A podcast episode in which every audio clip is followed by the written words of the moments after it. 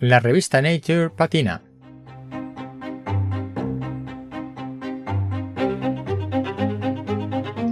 Hola, esto es El décimo hombre, podcast de reflexión de ciencia y naturaleza de actualidad, porque cuando nueve personas están de acuerdo en algo, una décima debe llevar la tesis contraria. En el tema de hoy, Nature, una de las revistas más prestigiosas de publicación de información científica, en mi opinión, patina.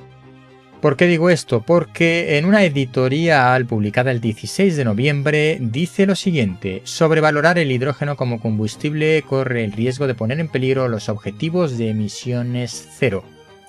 Y se dedica en el artículo editorial a buscarle las cosquillas, a resaltar los inconvenientes o las dificultades que tiene el hidrógeno como combustible de emisiones cero, desde las dificultades que hay para guardarlo bajo presión, la energía que eso consume, lo que puede costar la creación, la fabricación del hidrógeno verde o bueno, o hidrógeno azul que es eh, neutro en emisiones de carbono, pues se pone a criticar todas o a resaltar todas las dificultades que hay en el uso del hidrógeno como combustible sostenible. ¿Para qué? Para decir al final de la última frase del artículo que lo que hay que hacer es buscar la descarbonización de la industria pesada. ¿Por qué la revista Nature se opone al uso del hidrógeno o al desarrollo del hidrógeno como combustible sostenible?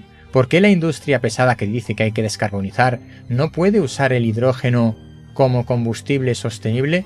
como fuente de energía, no tiene ningún sentido el ataque a la economía del hidrógeno desde un punto de vista científico y reflexivo. Es posible que el hidrógeno no sea la esperanza única ni la única fuente de energía renovable la única fuente de energía verde que debamos usar. Pero demonizar el hidrógeno para indicar que tenemos que olvidarnos de, centrarnos tanto en el hidrógeno y centrarnos en otras cosas, no le veo ningún sentido. Habrá que hacer un esfuerzo en todos los frentes para descarbonizar la economía. Y si el hidrógeno es una buena manera de hacerlo, habrá que seguir investigando y desarrollar la tecnología.